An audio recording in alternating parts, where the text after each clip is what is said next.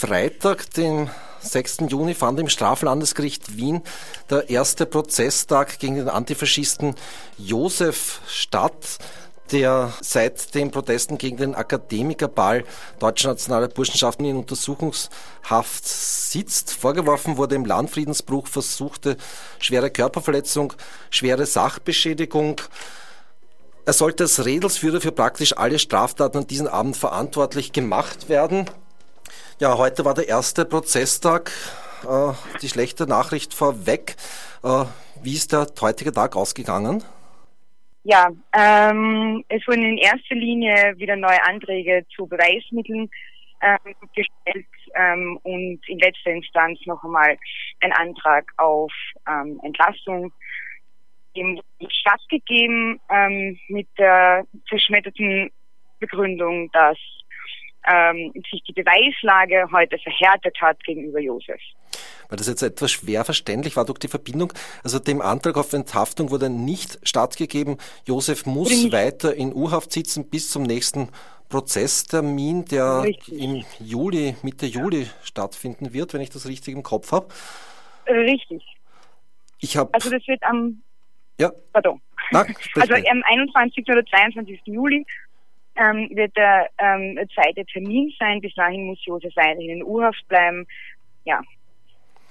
Diese Aussage, dass sich äh, die Verdachtslage heute erhärtet hat, die kam zumindest jetzt für mich, der ich den Prozess jetzt nur über Twitter verfolgt habe und über den Dicker von der Maria Stärkel im Standard. Das kam mhm. relativ überraschend, weil doch die Polizei die Beamtinnen, die heute äh, Aussagen gemacht haben, so doch eher in Widersprüche verwickelt haben, hatte ich den Eindruck. Wie war das wirklich? Hm. Der Eindruck ähm, ist, äh, kann ich auf alle Fälle bestätigen. Ähm, es war vor allem der erste Belastungszeuge, der Josef angeblich durchgehend beobachtet hat, ähm, hat sich in sehr viele Widersprüche verwickelt. Ähm, der ähm, erste Belastungszeuge wurde auch selbst festgenommen.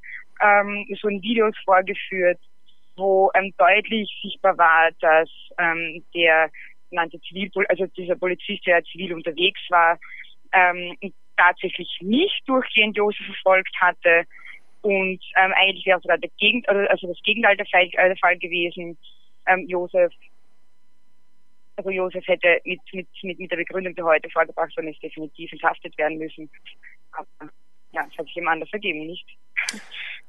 Also die Aussage dieses Hauptbelastungszeugen mhm.